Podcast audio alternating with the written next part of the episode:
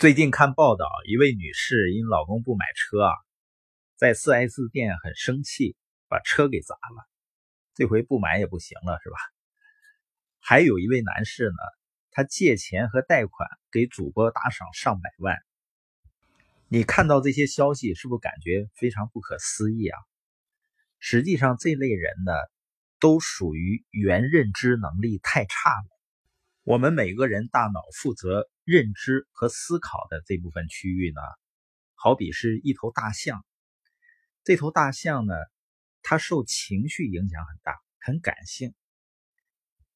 你像那位女士特别生气，就相当于大象发疯了。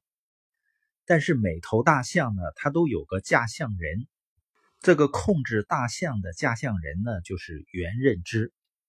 原认知能力差呢，就是。你控制不住大象，让大象呢肆意的拉着你可哪儿跑，不顾你的指令。当我们脑中的原认知能力不够，控制不住自己大脑，你就不是象的主人，反而被大象所控制了。这就是为什么很多人他管不住自己，他明知道自己应该干什么，但就是不干。他不是自己大脑的主人。他被自己大脑的情绪所左右、所控制，自控能力很差。实际上，我们原认知能力啊，就跟我们的肌肉一样的，是可以锻炼的。你看，经常去健身房锻炼的人，他手臂的力量和身材都是不一样的。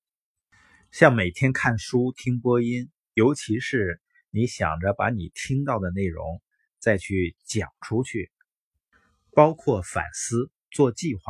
总结自己的计划，这些呢都能够训练我们的原认知能力。